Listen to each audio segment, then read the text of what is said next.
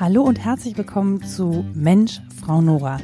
Das hier ist eine besondere Folge, denn normalerweise würde ich mit jemandem wie Franziska Köppe über ihren Beruf sprechen. Das mache ich hier ja relativ regelmäßig und Franziska Köppe nennt sich auf ihrer Website selber Transformationskatalysatorin.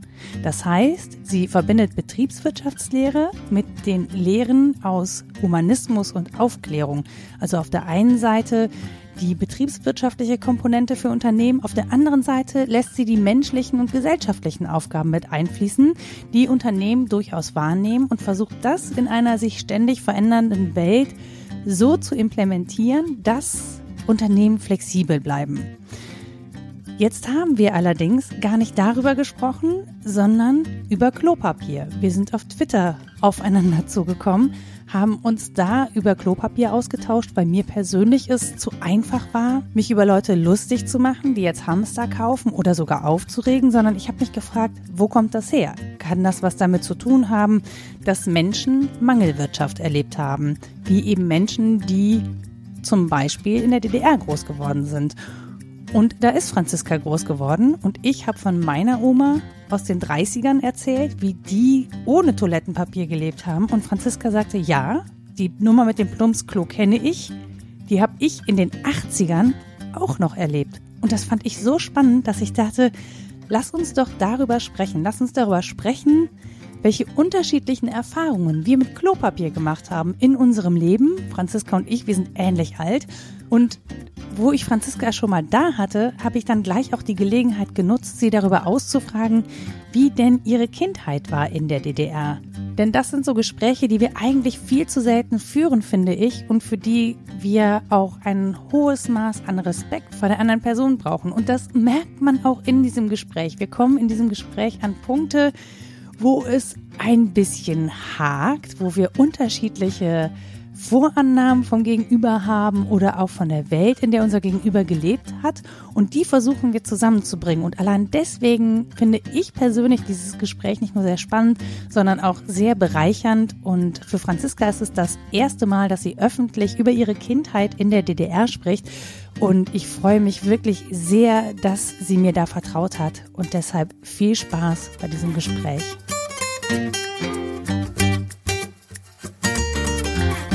Franziska, wir zwei haben bei Twitter miteinander gesprochen. Wir kennen uns auch gar nicht persönlich, sondern nur über Twitter und haben da gesprochen über das Phänomen des Klopapierhortens. Und zwar habe ich einen Thread aufgemacht, weil ich es immer so komisch finde, dass die Menschen sich da vor allen Dingen drüber lustig machen oder noch schlimmer ähm, Leute beschimpfen, die Klopapier horten. Und ich gehöre zu den Leuten, ich denke mir immer so, naja, das muss ja einen Grund haben. Das kommt ja nicht von ungefähr und habe dann so ein bisschen rumgeraten und habe meine Oma angerufen, Jahrgang 1932, und habe die gefragt, ob die, weil die hat ja einen Krieg erlebt, ne, ob die vielleicht weiß, warum die Menschen ausgerechnet Klopapier äh, horten. Und sie meinte, naja, als ich so klein war, gab es ja noch nicht mehr Klopapier. Wir haben auf dem Plumpsklo unser Geschäft verrichtet und da haben wir dann halt zerschnittene Zeitungen aufgehängt und die hat man benutzt, um sich den Hintern abzuwischen. Oder wenn man unterwegs war, nahm man halt Grasbüschel oder Blätter. Und dann dachte ich so, okay, das ist wohl nicht der Weisheit letzter Schluss. Aber dann hast du mir unter den Thread eine Geschichte geschrieben und da muss ich sagen, die ist noch gar nicht so lange her. Was, Franziska, hast du mir noch darunter geschrieben? Die Kurzfassung ist, dass ich äh, das selbst noch erlebt habe bis zu meinem, also ich habe versucht, das nachzuvollziehen, aber das muss bis zu meinem zehnten Lebensjahr ungefähr gewesen sein. Mhm. Also noch zu Schulzeiten äh, von mir. Und das wiederum ist bis in die, also so Ende der 80er Jahre gewesen. Okay. Das war erst, äh, als meine Eltern dann in eigener Arbeit eine Kläranlage am Haus gebaut haben und die Toiletten damit verbunden haben, mhm. hat sich das bei uns erst verändert. Das heißt, du bist tatsächlich mit dem Plumpsklo groß geworden und gab es bei euch auf dem Plumpsklo denn Toilettenpapier? Nee, wie du es beschreibst, Zeitungspapier. Äh, die Gera Volkszeitung war das damals und ähm, zu DDR-Zeiten muss man dazu sagen, Zeitungen waren dünner mhm. und sie hatten deutlich mehr Zeitungsschwärze, also ähm, oder Druckerschwärze. Also unsere Popos waren dann durchaus auch aus anderen Gründen schwarz. Und konnte man sich dann nachher irgendwie noch mit so einer Gießkanne den Hintern abgießen? Oder ich stelle mir, es ist ja auch nicht so richtig warm auf so einem Plumpsklo, ne? Wenn du im Winter aufs Plumpsklo gehst, das ist ganz schön äh, zapfig würde ich sagen. Es ist extrem kalt. Mhm. Äh, bei uns war es zudem noch dunkel, weil wir äh, wenig Licht dort hatten. Und ähm, ich muss aber dazu sagen, ich war lieber im Winter, wenn es kalt war dort, als mhm. im Hochsommer, wenn ähm, ja, ihr könnt euch vorstellen, die Gerüche äh, andere ja. sind und wir kennen äh, das von Festivals. die Zeit der, der Schmeißfliegen. Ne? Oh ja. Mm. Okay. Wobei es gibt noch einen Unterschied äh, zu Festival Dixie Klos äh, und äh, einem Plumpsklo, was von der Familie benutzt wird. Äh, du hast dort tatsächlich auch andere Möglichkeiten, mehr Hygiene zu halten und alle haben ja in der Familie ein Interesse dran, dass das ein sauberer Ort ist. Mhm. Also das unterscheidet dann vielleicht doch auch die öffentliche von der privaten Toilette an der Stelle. Und in aller Regel sind alle noch im Vollbesitz ihrer Kräfte und äh, schwanken nicht im Dixie-Klo oder fallen damit sogar um. Das ist vielleicht auch noch ein Vorteil. Aber wenn man sich damit irgendwie verbinden möchte, glaube ich, könnte man das so aus heutiger Perspektive wahrscheinlich am besten wenn man so überlegt, man müsste so ganzjährig auf so ein Dixie und das macht ja dann auch keiner sauber. Das ist ja auch so eine Frage, ne? Du hast ja gesagt, deine Eltern haben dann in Eigenarbeiten eine Kläranlage gebaut. Ähm, was hatte man denn da? Ging das irgendwie in eine Art Kanalisation oder war das einfach ein Loch, das gegraben war und dann schüttet man das irgendwann zu und versetzt das Holzhäuschen? Wie funktioniert das? Also unsere, äh, das war groß genug, äh, dass das dann von sich aus zusammensackte. Mhm. Also das äh, fängt ja an äh, von sich aus auch äh, durch die äh, Mikroben, die da rumkrabbeln, dann wie so eine Art Kompost funktioniert mhm. das. Ähm, äh, man muss äh, zwischendrin mal Kalk drüber streuen oder andere ähm, verstärkende Mittel. Mhm. Jetzt aber nicht Chemie. Also wir haben da immer auch darauf geachtet, dass das biologische Sachen sind.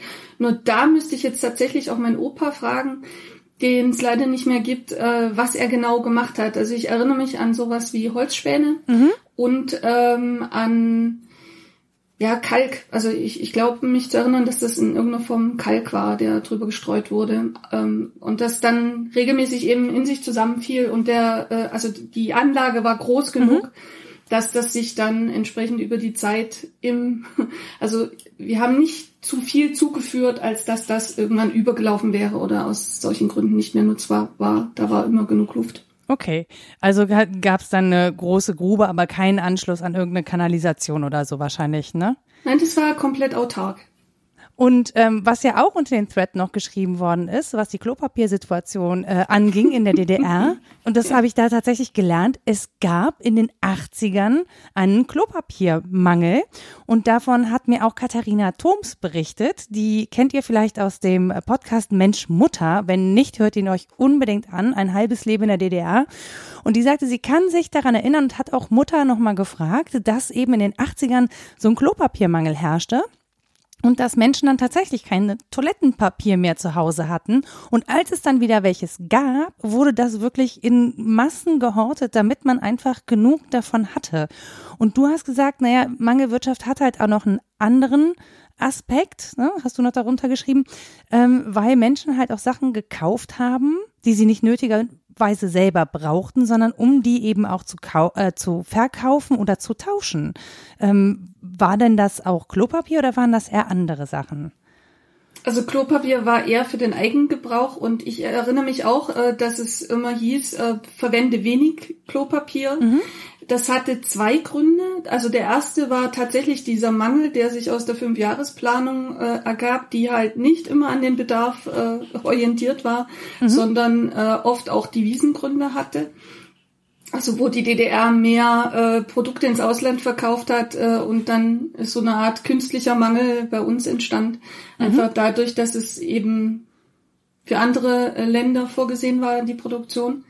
Das war die eine Geschichte und die andere war tatsächlich auch, dass man weniger Klopapier verwenden sollte, weil die Leitungen verstopften. Also das mhm. Papier, was wir früher verwendet haben, war halt deutlich schlechter. Äh, da hat sich tatsächlich auch was bei den Papierherstellern getan. Und äh, das war auch einer der Gründe. Und auch die ganze Konsistenz, also ich glaube, das war beim Westen genauso, ähm, das hat sich doch deutlich verändert.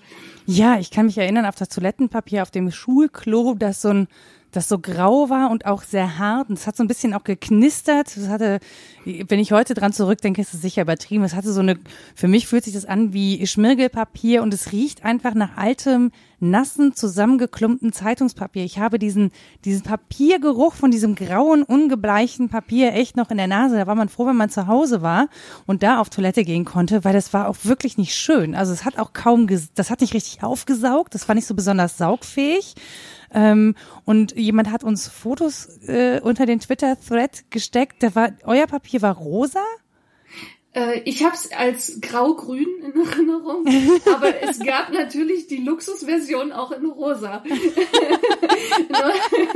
Meine Familie hat äh, immer eben auch auf Recycling und so geachtet. Mhm. Von daher war bei uns nichts, was mit Farbe noch zusätzlich versetzt war, weil äh, wir da auch den Chemiebetrieben zu DDR-Zeiten nicht so wirklich geglaubt haben, dass das mhm äh, gesundheitlich unbedenklich war. ähm, aber um deine Frage noch zu beantworten mit dem Horten, äh, ich glaube, für Hygieneartikel war das tatsächlich äh, nur bei Seife so. Also mhm. in, in, Bezug auf Seife oder Waschmittel habe ich das auch noch so in Erinnerung, dass man da durchaus auch für die Freundinnen und äh, die Nachbarn mitgekauft hat, mhm. wenn es das mal gab. Ähm, aber ich glaube, bei so Toilettenartikeln im, im, im wahrsten Sinne des Wortes äh, war das eher nicht so. Aber da müsste ich jetzt tatsächlich auch meine Oma fragen, die bei uns der Einkaufsmeister war, wie die das gemacht hat. Also äh, ich, ich schließe es nicht aus. gerade wenn du von den 80ern sprichst, da, das war ja, da war ich ja gerade in die Schule gekommen, also ja. doch noch sehr klein. Äh, ich glaube, da habe ich auch nicht alles mitbekommen, was da lief. Ja, Katharina musste ja auch ihre Mutter fragen und sie erinnert sich halt wirklich nur daran, dass es irgendwann mal ganz viel davon gab. Ich glaube halt, dass sowas einfach bleibt, also dass solche Verhaltensweisen bei Menschen bleiben und dass sich gerade in Krisenzeiten ähm, solche sowas wieder aufbricht, ne, dass du diese Erinnerung da hast, wie das halt mal war. Und ich meine, so lange, du hast es ja selbst gesagt, es war in den 80ern, das ist ja jetzt nicht unendlich lange her, dass die Menschen das erlebt haben.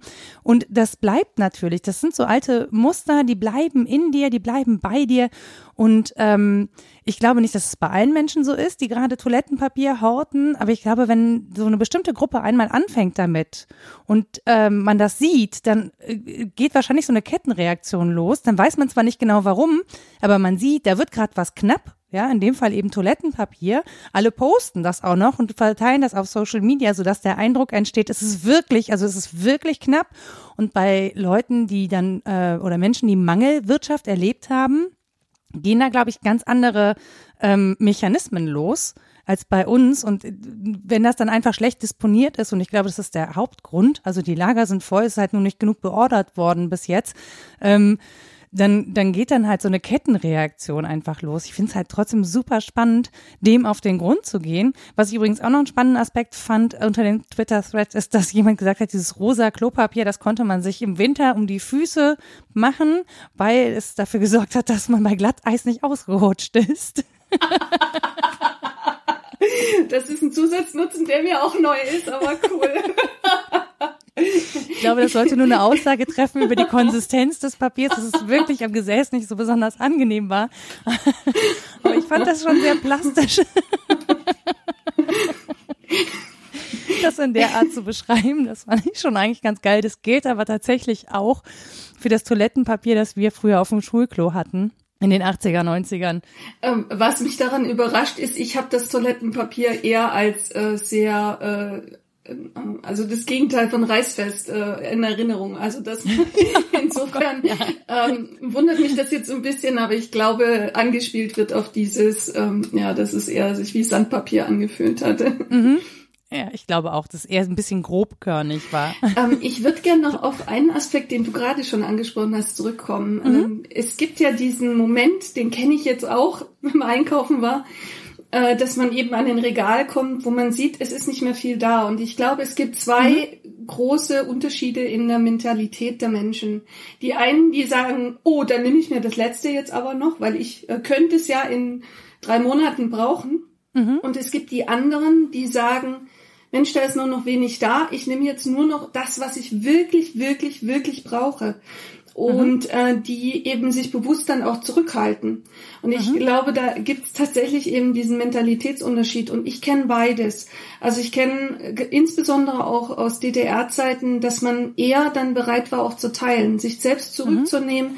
vielleicht auch äh, an der einen oder anderen Stelle gesagt hat, ich verzichte freiwillig, wenn es jemand anderem nützt und die dann eben nicht noch das letzte Stück äh, sich drum geprügelt haben, sondern die mhm. eher dann versucht haben, miteinander zu teilen, aufzuteilen oder eben auch reihum zu tauschen, zu mhm. sagen, ähm, hey, äh, ich habe hier genug, äh, du hast doch gesagt, du brauchst, äh, ich gebe dir das mal rüber.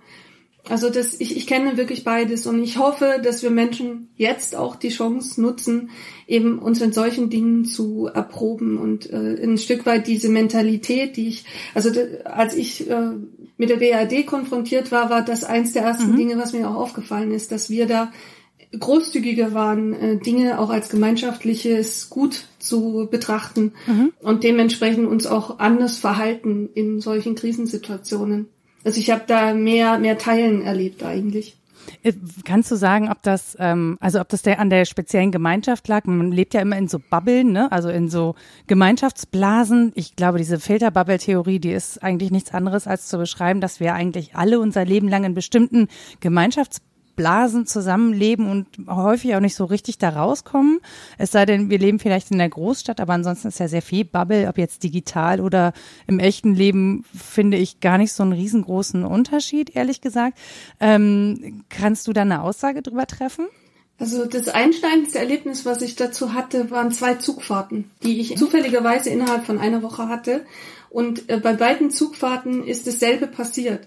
Nämlich mein Zugabteil fehlte also der Wagen fehlte. Mhm. Und ich habe eine Fahrt gehabt nach Köln von Stuttgart aus und eine Fahrt nach Leipzig. Also jetzt zuletzt? Äh, nee, das war, ich weiß gar nicht mehr, wann das war, aber das war zufällig eine Woche, wo ich jeweils von Stuttgart einmal nach Köln gefahren bin und von Stuttgart einmal nach Leipzig. Mhm. Oder lass es innerhalb von zwei Wochen gewesen sein. Es war kurz aufeinander. Und zufälligerweise eben dieselbe Ausgangssituation. Ein Wagen fehlt. Mhm. Und äh, ich hatte ihn jeweils reserviert. Ich bin eine sehr entspannte äh, Zugfahrerin, muss man dazu sagen. Ähm, ich äh, auf längeren Strecken, das sind äh, jeweils fünf Stunden, die man da rechnen muss, mindestens. Deswegen habe ich da immer auch selbst in, in reserviert einen Platz. Und ich habe auf der Zugfahrt nach Köln erlebt, dass die Leute gesagt haben, das ist mein Platz, ich bleib hier sitzen und ich habe den bezahlt mhm. und das ist mein Anrecht. Mhm also da so fast mit Händen und Füßen ihren Platz verteidigt mhm. haben und den äh, auch so ein Stück weit eine Ellenbogenmentalität erlebt. Und in der, auf der Zugfahrt nach Leipzig war es ganz anders. Die Leute, die einen Platz hatten und die wirklich ein Recht darauf hatten, haben freiwillig nach einer halben Stunde, nach einer Stunde sind die aufgestanden, haben den nächsten sich setzen lassen und man, es war völlig normal, dass man in mhm. äh, entsprechenden Abständen rolliert und dass derjenige, der den Platz genommen hat, den Platz dann auch wieder weitergegeben hat, entweder an die Person zurück oder aber eben an den nächsten. Mhm. Sodass alle eine halbwegs äh, entspannte Situation hatten. Also ich habe einfach ähm, gemerkt, dass man, dass wir anders sozialisiert sind an der mhm. Stelle. Und ich glaube schon ein Stück weit, ähm, das, das ist jetzt ein einziges Beispiel aus meiner, aus meinem eigenen Erleben, mhm. wo, wo ich so wirklich direkt vergleichen konnte. Und ich glaube aber, dass sich das durch viele Elemente im Leben zieht. Mhm. Dass äh, ich das eben beobachte, dass die Menschen, äh, wir sind anders sozialisiert, wir waren in der Subsistenzwirtschaft, mhm. wir waren darauf angewiesen, dass wir eben schauen, dass jeder zurechtkommt mit der Situation. Das hat äh, die besten Seiten, aber natürlich auch schlechte Seiten aus den Menschen heraus äh, gekehrt, mhm. was wir ja heute jetzt auch wieder sehen. Und ich wünsche mir, dass wir jetzt gerade in dieser Corona-Krise eben auch die Chance nutzen, dass wir eher schauen, die guten Zeiten. Ja, die guten, also genau. Wie wir die ja, und deswegen finde ich es halt auch so spannend, dass du dann erzählst, naja, es hatte auch sehr viel mit Solidarität zu tun, weil es nicht anders möglich war, weil es auch wichtig war, gerade wenn man äh, irgendwie Engpässe hat mit was auch immer, ne? Also mit irgendwelchen Sachen, die man zum Leben braucht, dass man das dann teilt und dass es auch so ein Selbstverständnis gibt, sich untereinander zu helfen, weil jeder vielleicht ein Bewusstsein dafür hat, dass man halt bestimmte Dinge zu bestimmten Zeiten einfach braucht und die dann auch abgeben kann. Und das ist ja was, was sich gerade tatsächlich in sozialen Netzwerken gar nicht so darstellt. Und ich frage mich so ein bisschen, warum das so ist. Und ich glaube, dass wir vor allen Dingen auf das gucken, was uns zum einen negativ auffällt und was uns ungewöhnlich erscheint. Und das ist natürlich ähm, ein Hingucker, wenn sich zwei Leute um Toilettenpapier kloppen. Ja. Das, das ist ja einfach so. Auf der anderen Seite muss man sagen, das ist im Zweifel auch nicht die Regel. Und ähm, man, die Frage ist halt, verbreitet man das dann weiter oder versucht man dem auf den Grund zu gehen? Also gibt es Gründe dafür? Zeigt man dann oder äußert man dann vielleicht auch Verständnis und sagt dann, ich kann verstehen, dass Menschen so reagieren, gerade wenn es irgendwie auch mit Traumata verbunden ist, die die Menschen ja einfach erlebt haben. Das ist ja so. Ähm, aber auf der anderen Seite beobachte ich eben auch das andere Verhalten, dass Menschen eben teilen. Ähm, vielleicht verkaufen die Leute ja wirklich für jemanden ein, der es wirklich nötig braucht. Ne? Also jetzt sollen ja ganz viele Leute für andere einkaufen. Wer kann das halt schon wissen? Man kann den Leuten ja nur vor den Kopf gucken, um da irgendwie auch so einen entspannteren Umgang mit dieser Situation zu finden und auch einen entspannteren Umgang damit, dass Leute eben auch überreagieren. Ne? Also ich glaube, es macht ja auch nichts besser, mhm. wenn man die ganze Zeit diese Überreaktion ähm, bewertet. Also wenn man so sehr ins Werten geht und ins sich drüber lustig machen und so, ähm, damit ist ja niemandem geholfen, so richtig. Und verbreiten tut es sich halt trotzdem. Ah, da ist ein Mangel. Guck mal, die Leute kloppen sich schon drum, obwohl im nächsten Supermarkt die Regale noch voll sind. Das und ich habe mittlerweile für mich eben auch die Strategie entwickelt, dass ich sage, ich trage nicht noch durch ein eigenes Verteilen dieser Tweets mhm. dazu bei, dass sich das noch stärker, äh, noch, noch mehr verstärkt, wollte ich sagen. Ähm, sprich, ich versuche auch positive ähm, Tweets dann zu teilen, wo ich eben sehe, äh, wo Harmonie äh, zum Ausdruck kommt oder wo wir eben sehen, dass es Menschen gibt, die anders reagieren, dass diese, dass das ein Gegengewicht bekommt. Mhm. Denn die so so äh, Social Media sind ja schon die Geschäftsmodelle, vor allem der amerikanischen Firmen, sind mhm. ja darauf getrimmt, dass eben gerade dieser Empörungscharakter gefördert wird. Mhm. Und äh, es ist unsere eigene Entscheidung, da eben selbst tätig zu werden, sich nicht davon triggern zu lassen äh, und auch selbst eben dazu beizutragen, das nicht noch zu teilen oder positive Dinge zu teilen. Es gibt eine ganz tolle Initiative, die nennt sich Mutland. Mhm. Also der, der Hashtag heißt Mutland. Da teilen wir ganz bewusst die positiven Nachrichten und auch die schönen Seiten, äh, die es eben gibt. Jetzt auch, also das, der Johannes Korten hat das seinerzeit geprägt, der gesagt hat, Internet ist ein schöner Ort. Mhm. Und äh, ich möchte dazu beitragen, dass es genau das geschieht. Das möchte ich mit dem Gespräch mit dir nämlich auch. Und ähm, wir haben ja äh, tatsächlich angefangen zu sprechen über die Plumpsklo-Geschichten bei deinen Großeltern. Wir sind aber gar nicht stehen geblieben, weil ich das so spannend fand, was du erlebt hast. Und ich weiß ja, ne, also du hast gesagt, ich will nicht, dass das so ein Ossi-Wessi-Ding wird. Und das Ding ist aber, naja, ich bin halt in den 80ern groß geworden. Da gab's halt noch eine Mauer. Und ich weiß nicht, wie Menschen da gelebt haben. Jetzt sind wir einigermaßen ähnlich alt. Ähm, dass wir haben halt in zwei verschiedenen Deutschlands gelebt. Das muss man einfach so sagen. Und ich habe wirklich wenig Vorstellung davon, wie dein Leben wirklich ausgesehen hat, weil das, was wir wissen, das sind halt immer so diese politischen Dimensionen. Ne? Also wir erfahren dann, uns wird dann beigebracht, was die Stasi ist oder dass es eine Grenze gab, dass da Leute erschossen wurden, wenn sie versucht haben, da rauszukommen und so. Und das ist so unser oder das ist zumindest mein Bild von der DDR und aus diesem Alltag der Leute weiß ich ganz wenig. Und durch den Podcast mit der Anachronistin habe ich festgestellt, dass wir da auch selten nachfragen. Also ich habe ja auch meine Eltern nie nach ihrem Alltag gefragt, den sie mal hatten. Und das finde ich aber total wichtig, aus dem Alltag der Leute zu erfahren. Und du hast dann auch gleich total losgesprudelt. ja, das äh, war die Pandoras Box. ja, aber ich fand das total sympathisch, weil ich so dachte, so, ah, guck mal, das, das ist doch toll, weil ähm, wann erfahre ich darüber was? Wann kann ich mal mit Leuten sprechen, die das wirklich erlebt haben und die auch noch on top irgendwie Lust haben, davon zu erzählen? Und ich weiß gar nicht, wie es losgegangen ist, aber ich glaube, du hast mir erzählt, dass du zum einen bei deinen Großeltern in Gera groß geworden bist, aber dann auch so ein bisschen gependelt bist. Wie war das für dich? Ja, ich habe hm, inzwischen gelernt, dass das eine absolute Stärke in meiner eigenen Geschichte ist, dass ich sowohl auf einem, in einem kleinen Dorf aufgewachsen bin, mhm. mit, ich sag immer 300 Seelen inklusive Kuh, äh, und Kegel. äh, also da sind wirklich alle Seelen mitgezählt. Oh, das ist ungefähr 20 Kilometer vor Gera, wie du es gerade schon gesagt hast. Äh, das Dorf heißt Dürren-Ebersdorf, liegt wirklich so mitten in der Pampa und äh, gleichzeitig aber sehr stark geprägt bin auch von den Großeltern väterlicherseits, die in Leipzig, sprich in der Großstadt aufgewachsen sind mhm. Und äh, dort äh, eben auch durch dieses städtische Leben geprägt war mit Kultur, Theater, Kino und äh, den äh, großen Bibliotheken, also dieses Großstadtleben genauso auch äh, sehr intensiv miterlebt habe. Mhm. Und wie bist du dann gependelt? Also ich meine, die Anbindung mit öffentlichen Verkehrsmitteln äh, zwischen Stadt und Land ist ja auch heute noch nicht so richtig super. Jetzt, wenn du sagst, das war echt ein kleiner Ort in Gera, äh, 20 Kilometer sozusagen von Gera nach Leipzig, ähm, wie sah denn Pendeln für dich aus? Es gab zwei Möglichkeiten. Die, die Hauptmöglichkeit war tatsächlich mit unserem Trabi dann mhm. zu fahren und äh, das fand einmal alle zwei Wochen mindestens statt. Mhm. Zusätzlich habe ich irgendwann auch die Kompetenz gehabt als Kind, äh, schon relativ früh, also ich muss so erste, zweite Klasse gewesen sein, bin ich dann mit dem Zug gefahren. Also mhm. ist man mit dem Bus in die Stadt gefahren, in, nach Gera und von Gera nach Leipzig gab es dann einen Zug.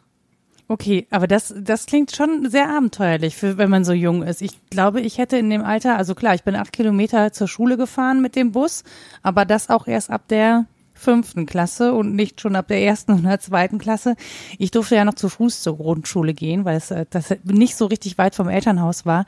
Ähm, ich weiß gar nicht, ob ich mir das zugetraut hätte. Ich meine, das ist ja eine Riesenstrecke als so ein kleines Kind. Wie, wie hast du das? Fandst du das irgendwie normal oder war das für dich abenteuerlich?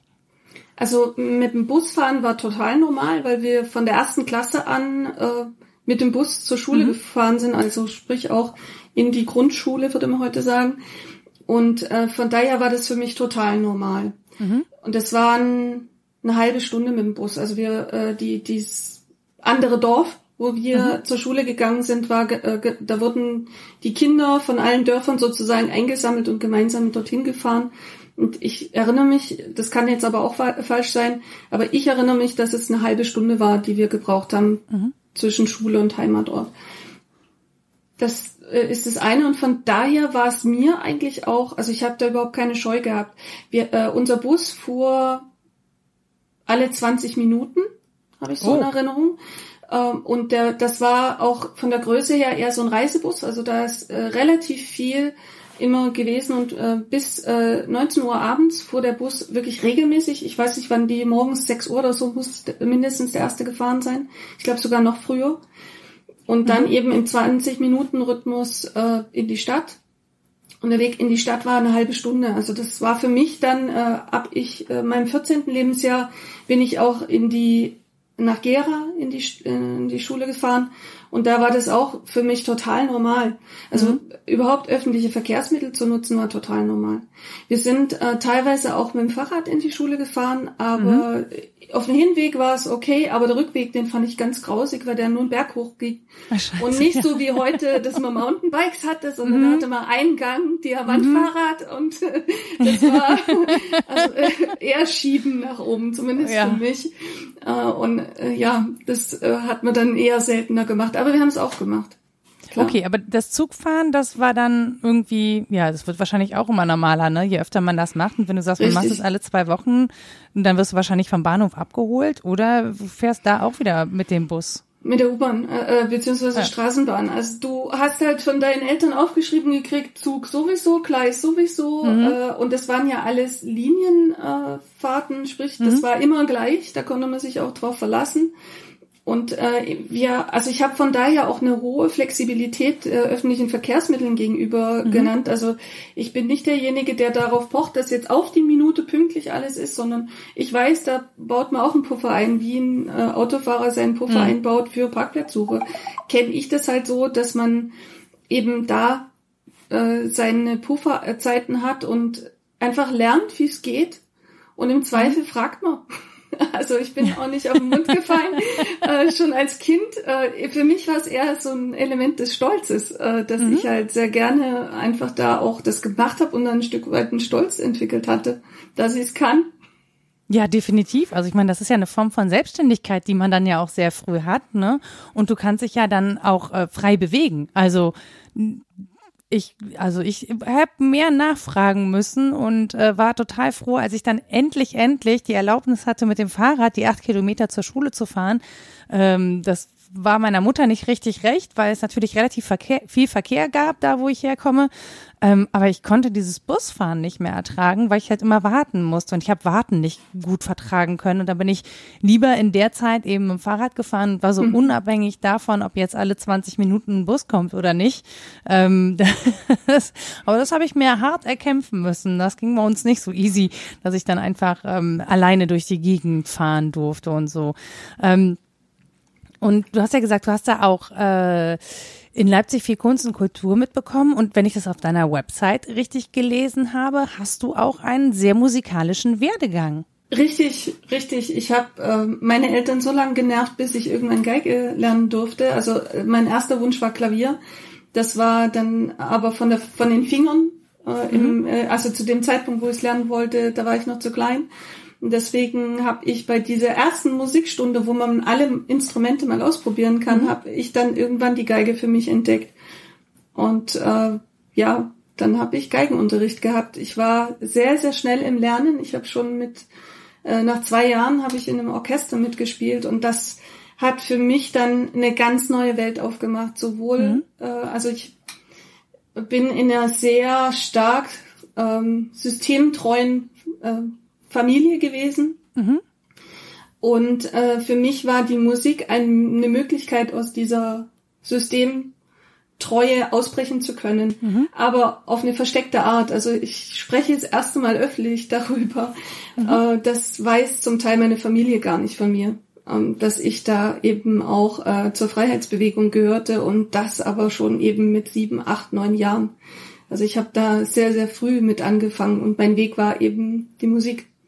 Weil ich und dort mit Menschen äh, zusammengekommen bin, die ein sehr humanistisch aufgeklärtes Menschenbild hatten. Also mhm. als DDR-Bürger ist man doch sehr stark ähm, ja, bewusst sozialisiert worden, im Sinne mhm. auch von, äh, ja, wir haben es vorhin ja schon mal über Eigentum gesprochen. Bei uns war ja dieses Gemeineigentum, das Eigentum des Volkes, wie das bei uns so schön hieß, mhm. äh, das alles eben allen gehört. Ähm, das hat mich zwar sehr geprägt, aber es gab eben da auch wenig Verantwortungsgefühl manchmal für diese Allgemeingüter.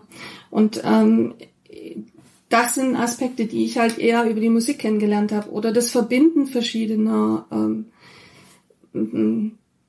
also dass man seinen eigenen Verstand nutzt. Mhm. Bis hin halt zu solchen Aspekten, äh, dass wir halt eben zum Beispiel auch gesagt haben, also zu DDR-Zeiten hat man sehr stark auf den Staat genutzt, äh, geschaut, dass der Staat mhm. einen unterstützt und mhm. dass der Staat so Väterchenstaat hieß das auch bei uns. Das ist so ein bisschen aus Russland über uns hereingebrochen, dass man äh, also die die Russen sind ja sehr stark durch dieses Zarentum zentralisiert äh, geführt mhm. worden und das ist etwas, was sehr stark dann bei uns auch versucht wurde zu implementieren, wo unser großer Bruder, wie das auch so schön hieß, dann eben auch so, so ein bisschen ein, ein paternalistisch zentralisiertes äh, Anliegen hatte, uns äh, zu versorgen. Mhm. Das war einerseits sehr nett und freundlich gemeint, also gutmütig gemeint. Andererseits war es aber eben auch ein Entmündigen. Mhm. Und äh, gegen dieses Entmündigen habe ich mich von klein an gewehrt. Also es, es widersprach meiner ganzen Persönlichkeit. Äh, und mein Weg war eben unter anderem die Musik und eine gute Bildung über meine Großeltern beispielsweise auch in Leipzig. Und wie hat sich das geäußert? Also du hast ja gesagt, die waren sehr staatstreu. Gilt das jetzt nur für die Großeltern in Gera oder auch für die in Leipzig? Ja und nein. Haha, das ist jetzt, äh, jetzt, jetzt wird es schwierig, das zu beantworten. Ähm, ich gehe ein bisschen rein, wie ich die DDR verstanden habe. Das mhm. werden Historiker wahrscheinlich nochmal anders differenzierter sehen, aber ich beschreibe es mal so, wie ich es erlebt habe, wie ich es gefühlt habe. Ja, bitte. Äh, und ganz bewusst äh, subjektiv es gab diese Unterscheidung, von welcher Kaste man kam. Es gab mhm. die Arbeiterkinder und es gab die Kinder der Intelligenz.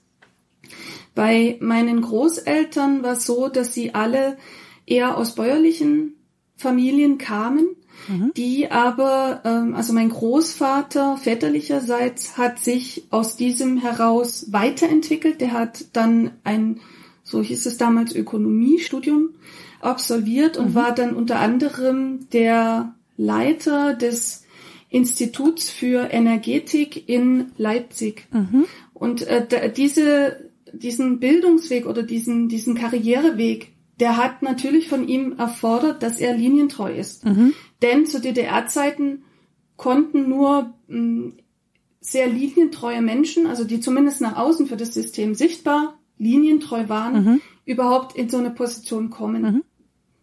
Und das ist auch etwas, was mein Vater genauso gemacht hat. Mein Vater war äh, im Rat des Bezirkes der Stadt Gera, so hieß es damals, ähm, eben auch für die Energieversorgung zuständig und war da, soweit ich mich erinnere, insbesondere für den Gesundheitsbereich zuständig, also Krankenhäuser, mhm. Kliniken mhm. und so weiter, dass die mit Energie versorgt wurden. Mhm.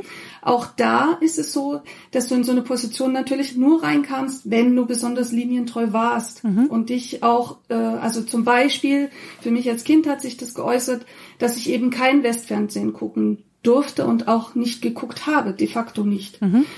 Äh, ich habe das vielleicht mal über ein paar Schul- und Kindergartenfreundinnen mitbekommen, dass man doch äh, ein Colt für alle Fälle geguckt hat. Aber, ähm, grundsätzlich habe ich das nicht gemacht.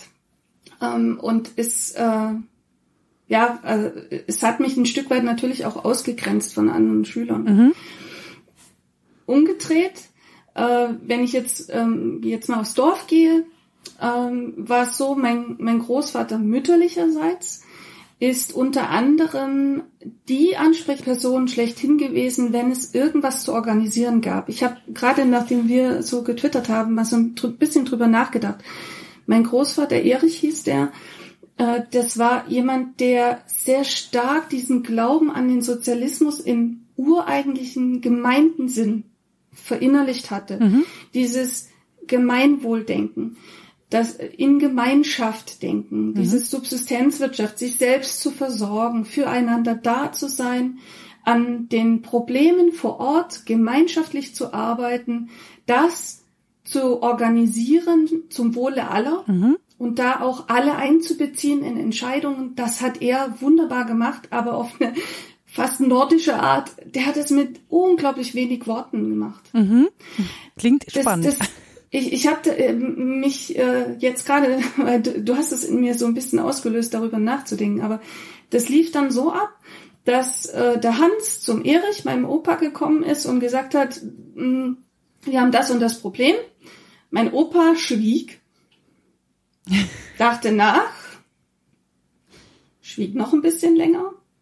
Und dann hat er gesagt, okay, ruf den Christoph, den Kurt und den Heinrich an wir treffen uns beim Johann.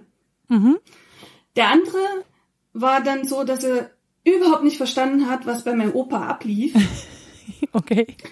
Aber er wusste, er konnte sich darauf verlassen, wenn ich das mache und mit den entsprechenden Leuten da bin, beim Johann, dann passiert was. Mhm. Was ist beim Opa im Kopf abgelaufen? Der hat im Kopf gewusst, wer was braucht, hat im Kopf die einzelnen Ketten, ist er abgelaufen. Mhm und hat dann sozusagen die Lösung präsentiert. Mhm.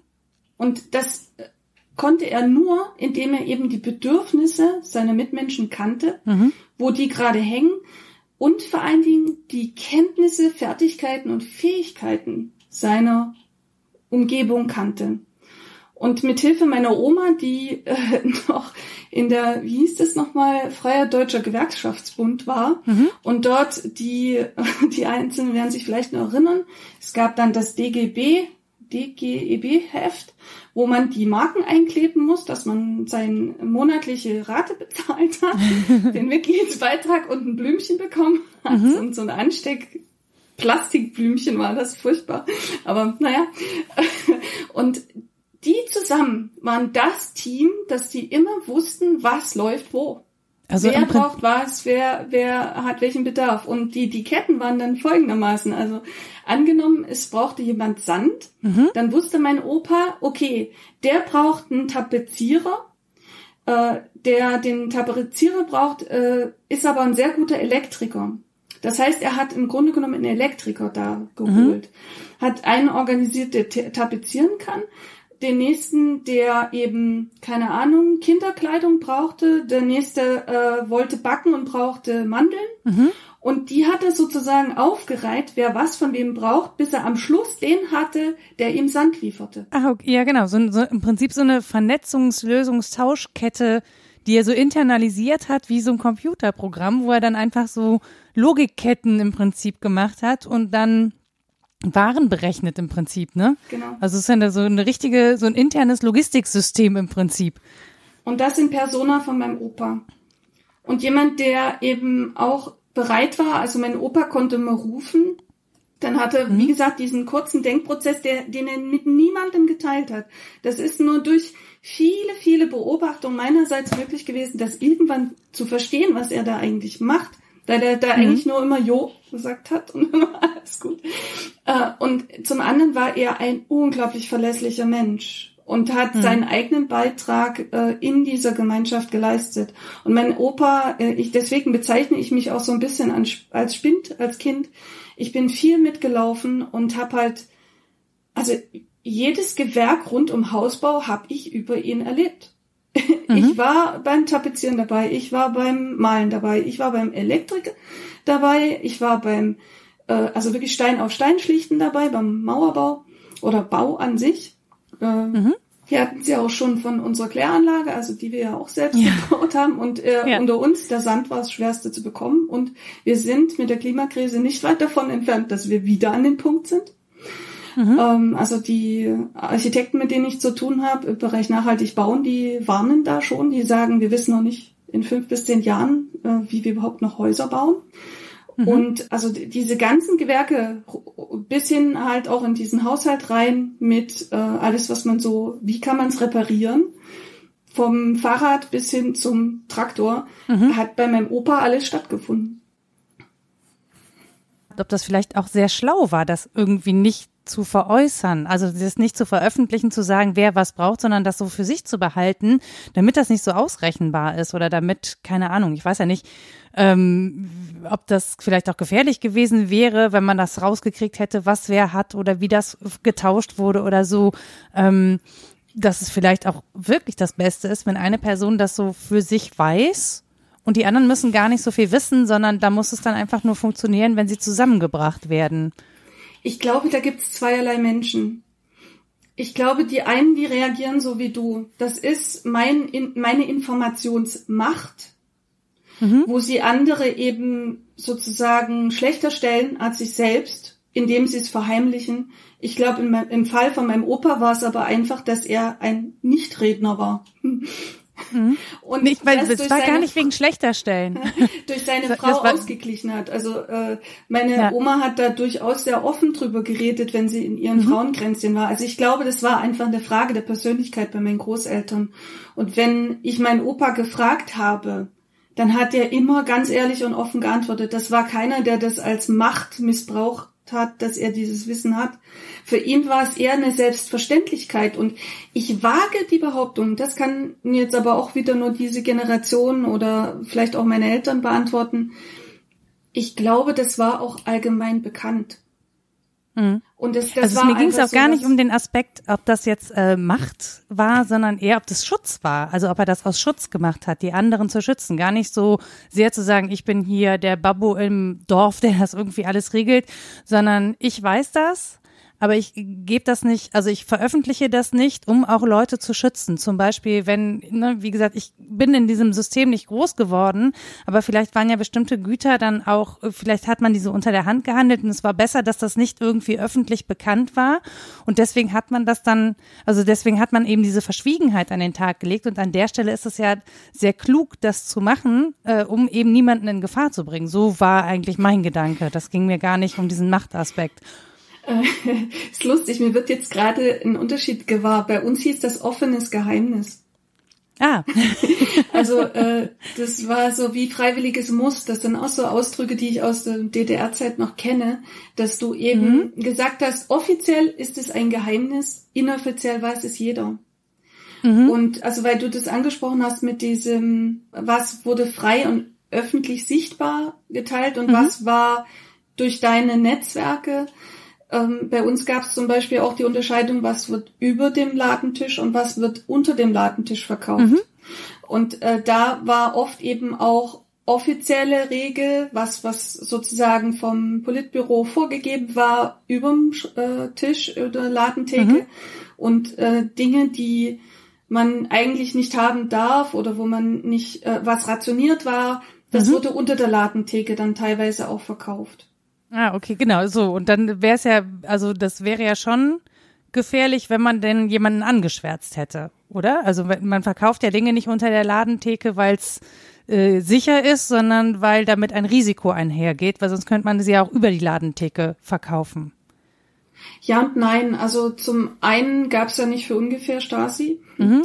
Und äh, ich denke, das ist auch, also die Stasi an sich ist gerade aus diesem, dass es eben versteckte Geheimnisse in der Gesellschaft gab. Äh, aus dem Grund bin ich bei dir und ich glaube, da ist was dran, was du sagst. Gleichwohl, äh, also du, du hast es aus zweierlei Gründen gemacht. Zum einen, um deine eigenen Quellen zu schützen, mhm. im Sinne von, du wolltest ja auch später nochmal äh, wieder was von dieser Person haben. Mhm. Und wenn die nicht darauf vertrauen können, dass du verlässlicher, verschwiegener Partner bist, dann hattest du, war die Quelle einfach weg. Mhm. Und äh, also das war einer der Gründe und zum anderen natürlich auch, um zu schützen, also vor Dritten zu schützen. Ja das Netzwerk.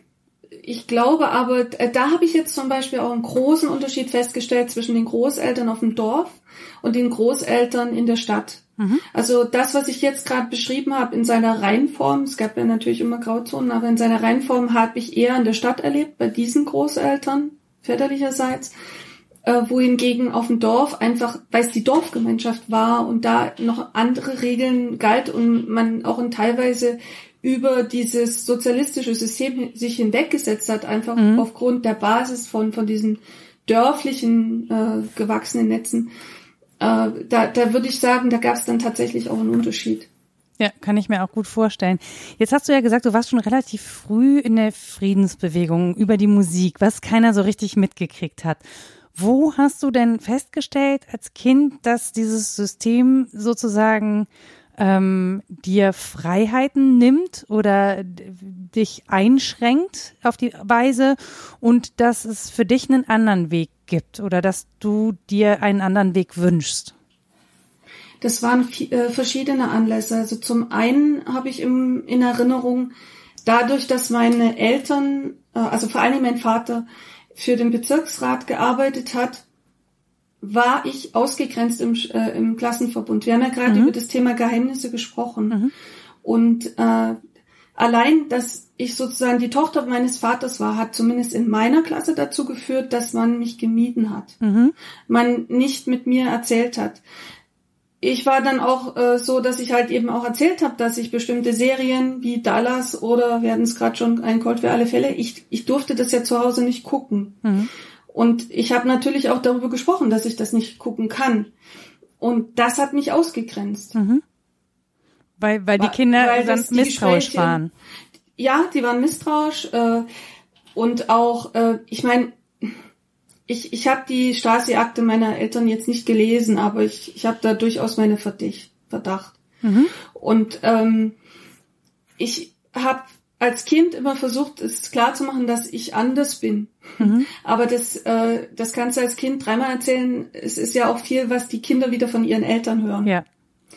Äh, und so hat sich das eigentlich durchgezogen. Äh, ich habe den Ausweg, wie gesagt, gehabt dann über die Musik, weil dort bin ich mit Menschen zusammengekommen, die eben auch ein anderes Weltbild hatten, ein aufgeklärteres Weltbild mhm. und mehr Eigenständigkeit hatten. Ich hatte zudem über die Musik eben die Chance, verschiedene äh, Menschen kennenzulernen aus verschiedenen sozialen Gebilden, nenne ich es jetzt mal, äh, die halt äh, sowohl von der Stadt, aus dem Dorf, aus anderen Dor Dörfern, also ich, ich war immer auch mit einer großen Vielfalt schon konfrontiert mhm. und war äh, ich, hm,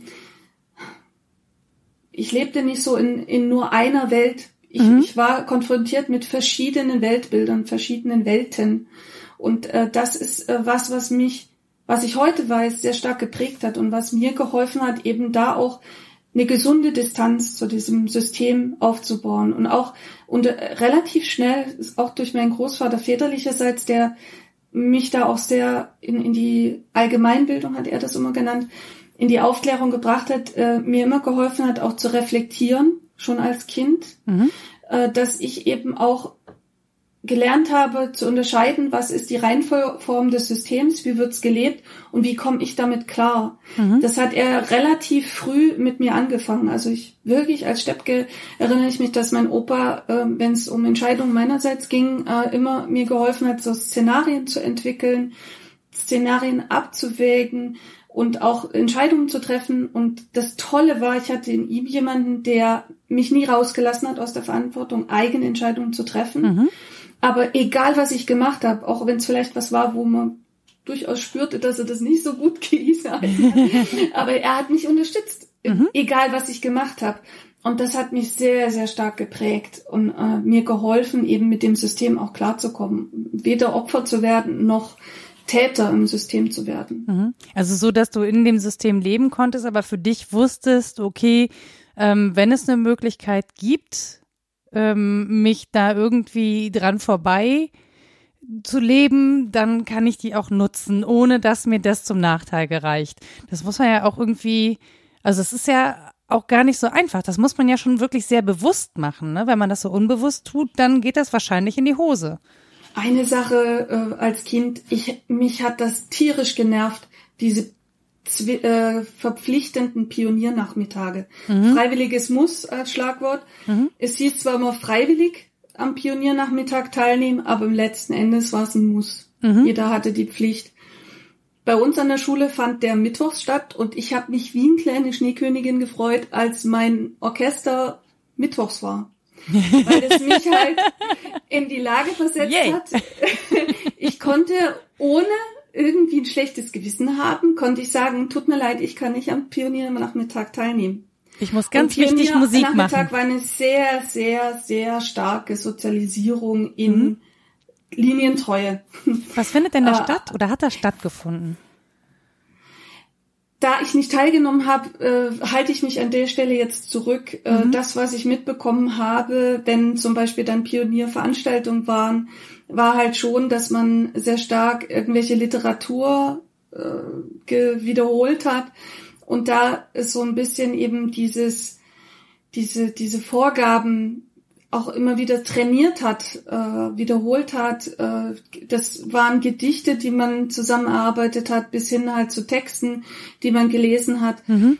Äh, und äh, Sportveranstaltungen, die halt alle aber unter diesem der Sozialismus gewinnt äh, stattfanden. Mhm. Das war bei uns, wir haben ja auch äh, regelmäßig morgens Pionierappell gehabt, mhm.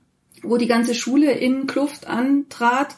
Also selbst im Winter äh, stand man da mit unserem Pionierröckchen und unserer Pionierbluse samt äh, diesem äh, roten beziehungsweise blauen als Jungpioniere blau, als äh, Thälmann Pioniere, wie das so schön hieß, dann mit einem roten Halstuch mhm. und den Cappies, äh, standen wir halt zum Appell morgens um sieben auf dem Schulhof und das in, also das hatte schon sehr stark militärische Züge auch, mhm. wo es darum ging, sich e, eben in dieses einzufügen, dass du in Reihe und Glied und auf Schritt und Tritt dort in der Masse funktionierst. Mhm. Also es ging sehr stark in dieses Funktionieren im System, äh, keinen falschen Schritt zu machen. Und das ist eine Ideologie, die sich in allem durchzog. Mhm. Und also, hast du die auch schon als einschränkend gefunden? Also hast, kannst du dich erinnern, ob du da als Kind Emotionen zu hattest? Du extrem. Mhm. Also ich fand's, ich fand's auch schwachsinnig, kleine Menschen morgens äh, 7 Uhr bei 0 Grad mhm. im Röckchen auf den äh, Hof zu stellen. Ich fand das schwachsinnig. Ich fand das doof. Ich habe mich da geärgert. Mhm. Ich fand's doof, dass wir demonstrieren mussten zum 1. Mai und zum 1. September. Mhm und äh, da einfach auch die Pflicht hatten, irgendwelche Parolen äh, im Sinne von äh, Solidarität äh, für den, also gerade auch so diese Russland-Treue, die wir da eben auch hatten, äh, das war etwas, was mich gestört hat als als Mensch. Äh, vor allem eben dieses Verpflichtende und gleichzeitig äh, eben so dieses Unterschwellige, aber das ist doch freiwillig. Hm. Das war etwas, was mich total gestört hat, wo ich dann eben froh war. Und es kommt noch ein wunderbaren Aspekt noch dazu. Also es, ich hatte einerseits eben diese Orchesterproben und gleichzeitig hatte ich durch die Musik auch ein, schon ein Stück weit eine Sonderstellung, weil ich war automatisch verpflichtet, wenn ich ein Instrument spiele, dass ich bei solchen Großveranstaltungen dann auf der Bühne stehe mhm. und mein Instrument dann dem Vaterstaat auch widme. Mhm. Also äh, da äh, war man dann zwangsverpflichtet eben auch auf der Bühne irgendwas darzubieten. Und wer weiß, dass ich es gehasst habe, als einzelne Person auf einer Bühne zu stehen, kann man sich vielleicht auch vorstellen, na, wenn da so, weiß nicht, wie viele Schüler bei uns an der Schule waren, 200 Schüler, mhm. wenn du da einsam mit deiner Geige auf der Bühne stehst und dann so irgendwas runterspielen musst, ich fand es nicht so prickelnd.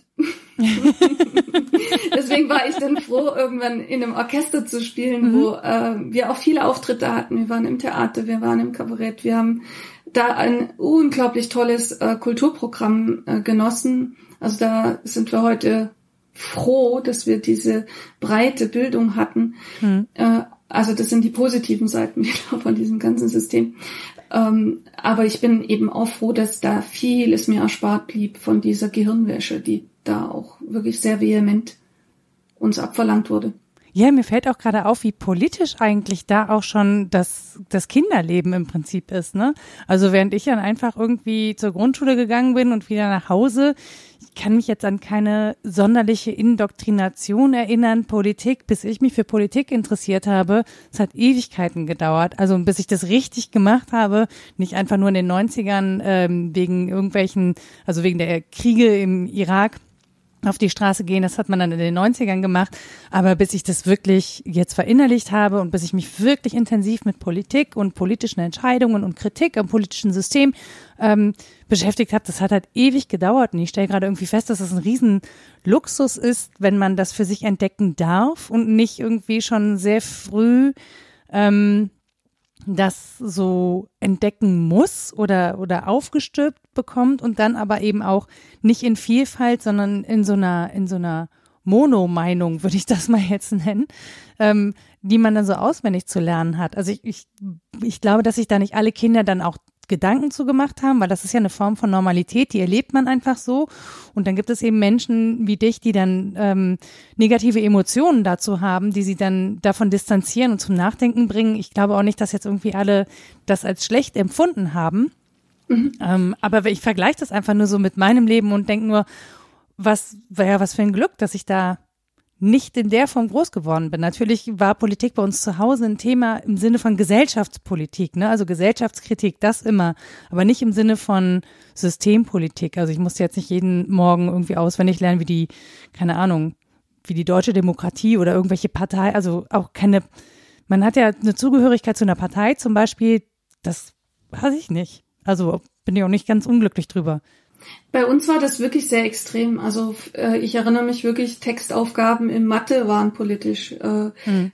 äh, Geschichtsunterricht natürlich sowieso, dann gab es bei uns Staatsbürgerkunde oder äh, das ging bis hin, äh, bei uns gab es ein Fach, das hieß produktive Arbeit, wo wir als Schüler eben in Firmen waren und dort gearbeitet haben. Also ich war im Textil Textilmaschinenbau, wir haben Lampen zusammengelötet oder auch äh, im Akkord irgendwelche Sachen gebohrt, also so, mhm. so Stifte und so Sachen. Erinnere ich mich noch dran, dass wir die produziert haben. Und ähm, überall warst du damit konfrontiert. Und es äh, ging bis dahin, dass wir halt als Schüler ähm, Plakatwände gestaltet haben, wo wir aus der Volkszeitung eben die äh, bei uns hieß es ja mal Helden der Arbeit ausgeschnitten haben mhm. und die dann eben auch äh, besprochen wurden. Und äh, das, das Absurde war halt, dass jeder Plan übererfüllt war, aber das war sozusagen der Standard. Also das war nicht das Besondere, mhm. sondern das war in Anführungsstrichen die Normalität, wo jeder wusste, der so ein bisschen Hintergrundwissen hatte, dass das gar nicht gehen kann Du kannst mhm. nicht ständig einen Plan übererfüllen. Und äh, das war auch nicht, also ich habe jetzt die Zahlen nicht mehr im Kopf, aber das waren nicht nur 110 Prozent, sondern das waren Übererfüllungen um 20, 30, 40 Prozent. Mhm. Wo man sich dann auch fragt, so, äh, irgendwas ist doch da komisch, entweder mit der Planung oder mit der Realität. Äh, Aber das, das war ein Teil des Systems, das war ein Teil des Prinzips äh, mhm. und gleichzeitig äh, hat man überall Mangel gespürt und so richtig äh, bewusst ist mir das mit 14 geworden, als dann eben die Wende kam und die, äh, also ich habe so erlebt, dass wir halt wirklich jede Woche hatten wir oder fast eine Zeit lang war es jeden Tag, dass irgendeine Meldung kam, wo wir gesagt haben, das ist ja noch viel schlimmer, als wir dachten. Mhm. Wo, wo wir wirklich mit einer Realität nochmal konfrontiert waren, wo wir gesagt haben, das, was uns als Idealbild des Sozialismus jeden Tag eingetrichtert wurde mhm. und vermittelt wurde, und das, was real tatsächlich da war, da, da klafften Welten dazwischen. Mhm. Und das, das war wirklich eine, eine schwere Zeit. Ich bin froh im Nachhinein, dass mein Großvater mütterlicherseits, also der vom Dorf, das nicht mehr erlebt hat. Weil der war ein wirklich überzeugter Sozialist im reinen Form. Und ich glaube, er, wir hatten es ja vorhin auch schon mal so ein bisschen von ihm, wie er agiert hat, er hat das wirklich gelebt. Also er, er war ein Sozialist im, im ureigentlichen Wunschsinne. Und also ich, so, ein, so ein Idealist halt auch dahinter, ohne politische Machtgedanken und Machtbestreben. Ja, auch der wirklich an dies, diese Idee des Sozialismus in, in seiner Reihenform, also so wie es Karl Marx eben auch mhm. äh, sagt, ähm, geglaubt hat. Und äh, ich glaube, von ihm habe ich auch einen starken Glauben an die Menschheit, dass wir durchaus in der Lage sind. Du hast äh, vorhin gesagt, dass äh, die Westdeutschen sehr frei wären in dem der Sozialisierung und Vielfalt. Ich erlebe es tatsächlich anders. Mhm. Und ähm, ich glaube, an der Stelle müssen wir aufpassen. Ähm, da, da ist ein Stück weit ein Ungleichgewicht entstanden, weil äh, was mir eben auch auffällt, ist, auch hier werden wir sehr stark sozialisiert und geprägt, aber eben in einem anderen Sinn und mhm. oftmals sehr versteckt. Definitiv. Also das war auch gar nicht, also ich, das war jetzt auch nicht so gesagt, wir wären frei, sondern wir waren zumindest nicht einheitlich, also es war jetzt nicht so auf einheitlich durch systematisiert. Nichtsdestotrotz gibt's hier natürlich ähm, sowas wie ähm, strukturellen Rassismus oder so, ne? Das entdecken wir ja gerade. Es ist nicht so, dass in den Strukturen sozusagen ähm, keine Ideen stecken oder so, aber sie sind halt nicht so, dass sie irgendwie verpflichtend sind oder dass, wenn wir jetzt, sagen wir mal, wir sagen jetzt, okay, ich mache nicht mehr mit oder ich habe keinen Bock auf strukturellen Rassismus, dafür werde ich jetzt nicht bestraft oder so. Ne? Also es gibt da kein sozusagen staatlich übergeordnetes System, aber nichtsdestotrotz müssen, haben wir natürlich eine bestimmte Denkweise, ne, die wir ja auch häufiger kritisieren. Also auch Kapitalismus ist natürlich ähm, ist etwas, das lernen Kinder von vornherein und das prägt das Denken. Das will ich gar nicht sagen. Es ist nur nicht im Sinn, es ist nicht, äh, ja, es ist nicht in der Form ähm, vereinheitlichend oder so. Also wir sind nicht so durchhomogenisiert. Das ist ja auch der Unterschied zum Nationalsozialismus zum Beispiel, ne, wo ja ähm, wo die Jugend ja auch so komplett durchindoktriniert wurde, wo, wo sie so auf Linie gezogen wurde, wo es um Uniformität ging im wahrsten Sinne des Wortes, also nicht nur in der Kleidung, sondern im Denken, im Sprechen, im Rezipieren, ne? Und deswegen, da sind ja auch gleichgeschaltete Medien.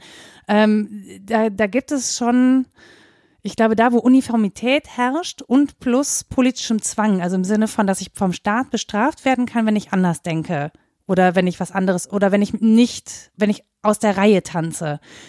Da würde ich sagen, da sind die Unterschiede. Was nicht heißt, dass nicht trotz allem in der Struktur und in, den, in dem, was man, ähm, was man gelehrt bekommt, immer noch strukturelle Ideen stecken, die wir alle vermittelt bekommen und die wir dann irgendwann entweder durchschauen oder kritisieren. Ich glaube, der Unterschied ist einfach, dass die Kritik nicht bestraft wird. Ja, also, ja, ja, jein. Also ich, äh, mir geht's eher um einen anderen Aspekt. Ich glaube, es ist hier deutlich subtiler. Und wir müssen viel achtsamer damit sein, wo wir überhaupt damit äh, konfrontiert sind. Mhm. Ich habe gestern ein ganz tolles Gespräch geführt, das passt äh, da dazu.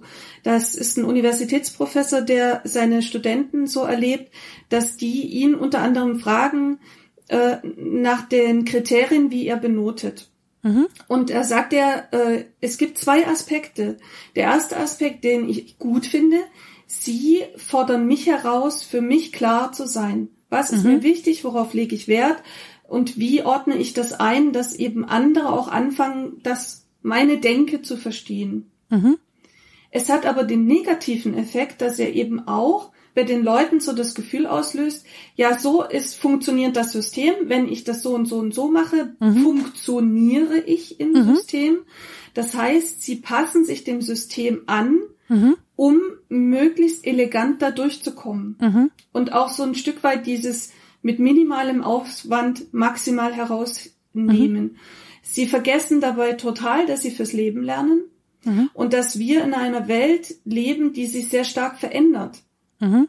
Sprich, dieses Spezialistentum oder auch sich auf eine äh, in das System einbringen zu wollen, ist per se nicht mehr möglich. Mhm. Und worum es mir geht, dieses ganze Bildungssystem, wie wir es heute haben, oder Sozialisierungssystem, äh, die vieles der, des Menschenbildes, des Weltbildes wird sehr subtil hier immer wieder äh, bestärkt. Mhm. Und wir müssen wieder diese Achtsamkeit lernen, diese Aufmerksamkeit lernen, dass wir das überhaupt erkennen. Ja, definitiv. Also da bin ich bin total bei dir, dass das, ähm, dass das ähm, Denken und Kritisieren weniger honoriert wird als das Erfüllen von irgendwelchen Vorgaben. Ne? So ist dieses Bildungssystem ja aufgebaut in vielen ähm, in vielen Bereichen. Das hat sich in den letzten Jahren auch tatsächlich nochmal sehr gewandelt. Ich glaube, das ist sehr unterschiedlich zu dem, wie ich in der Schule groß geworden bin. Plus, man darf, glaube ich, auch nicht vergessen, dass ich natürlich zu Hause in so einem ja, so doch hippiesk ange, angehauchtem Haushalt groß geworden bin unter besonderen Bedingungen durch meinen äh, Vater, der ja ähm, einen Widerstandskämpfer zum Vater hatte, wo einfach auch das ähm, selbstständige Denken total eingefordert wurde. Ne? Also mein Vater hat immer mehr honoriert, wenn jemand negativ aufgefallen ist, im Sinne von gegen das, gegen den Stachellöcken nannte der das. Das fand er immer viel, viel besser und viel äh, witziger, als wenn man so angepasst war war. Also das Unangepasstsein, das wurde bei uns schon eher honoriert als das Angepasstsein. Ich glaube nicht, dass das Standard ist. deshalb, deshalb glaube ich, habe ich so vielleicht so einen anderen Blick drauf. Ähm, ich bin total bei dir bei dem, was du sagst. Wir hatten das ja auch im Was denkst du denn Podcast mit Rita, ne, dass wir schon darüber diskutiert haben, wie sinnvoll sind denn eigentlich Noten, wonach wird benotet, warum verlangen Menschen nach Noten, nach Einordnung. Ähm, das ist ein großer Themenkomplex, den, den es, ähm, der super spannend ist und da, wo man unbedingt hingucken sollte und äh, wo ich jeden einladen möchte, sich dazu Gedanken zu machen. Also es ist jetzt auch nicht ähm, es geht, geht jetzt nicht darum, so eine ja, so eine, so eine System äh, hin und her, ne, oder welches System ist besser oder so, oder Systemkritik. Ich glaube, dafür ist dieser, dieses Gespräch nicht gedacht und auch dieser Podcast nicht gedacht. Dafür habe ich viel zu wenig Ahnung davon, muss ich einfach auch sagen. Ähm, ich versuche nur aus eigenem Erleben rauszufinden, wo die Unterschiede sind und äh, mich in Uniform irgendwo hinstellen, das habe ich halt nicht erlebt, das kenne ich überhaupt nicht. Äh, was meine Kleidung angeht, war ich definitiv freier, aber nicht frei von Kritik. Gerade im äh, Teenageralter, muss man sagen, waren einige Geschmacksverirrungen dabei. Da hätte vielleicht eine Uniform geholfen.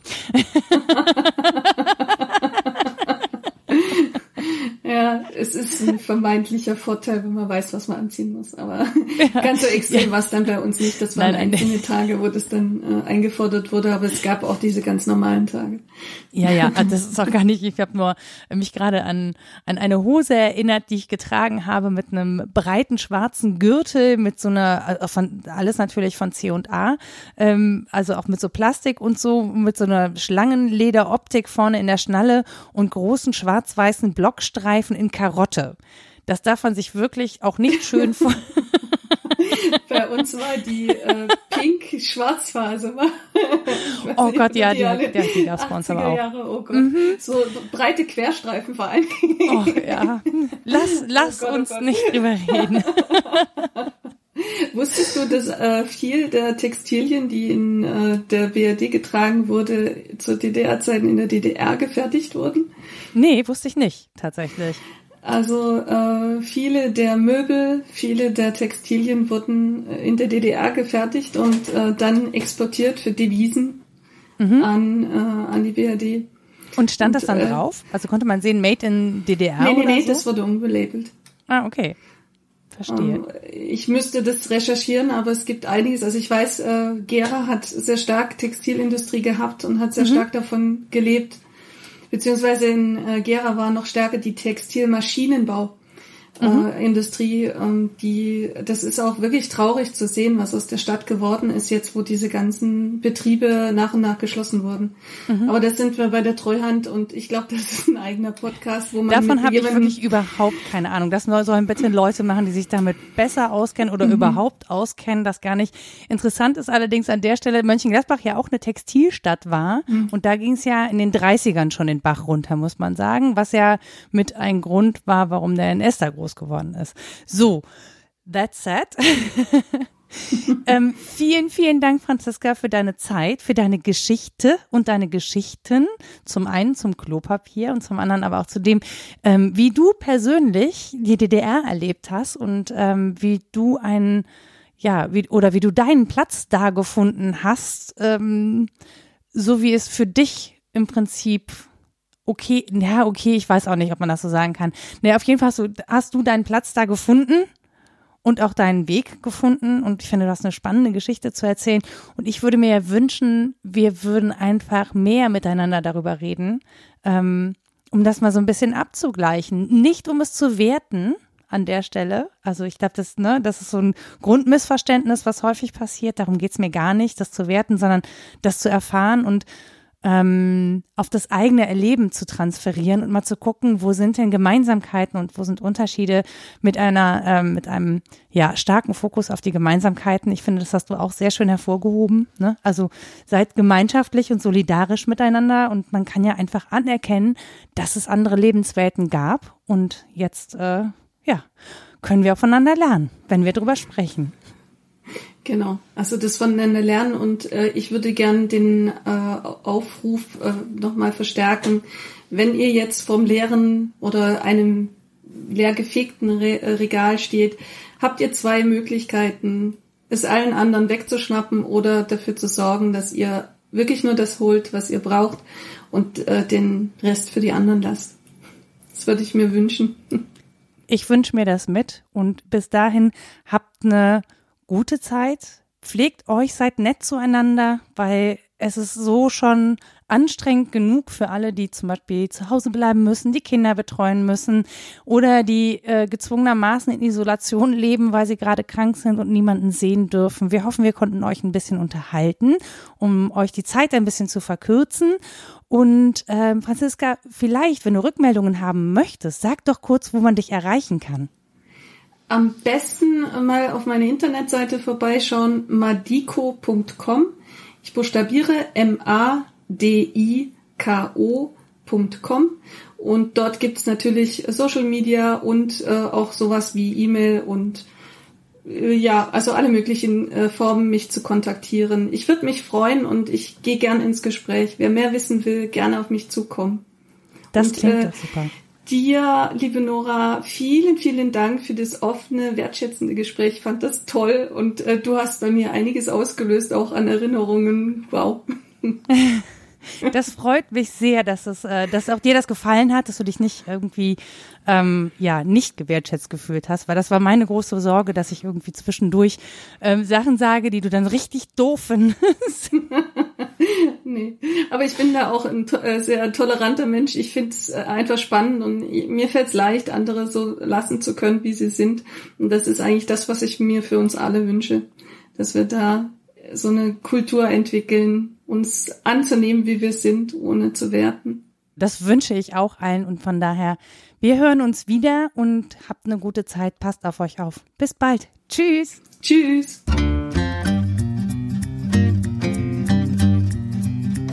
Das war Mensch, Frau Nora. Zu Gast Franziska Köppe. Musik Anja Arnold.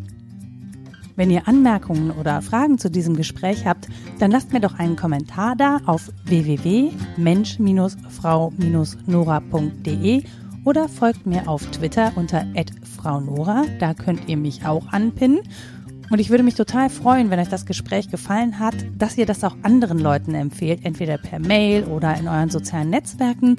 Oder lasst mir doch eine Bewertung da bei Apple Podcasts, damit auch andere Leute rausfinden können, ob es sich für sie vielleicht lohnt, diesen Podcast zu hören.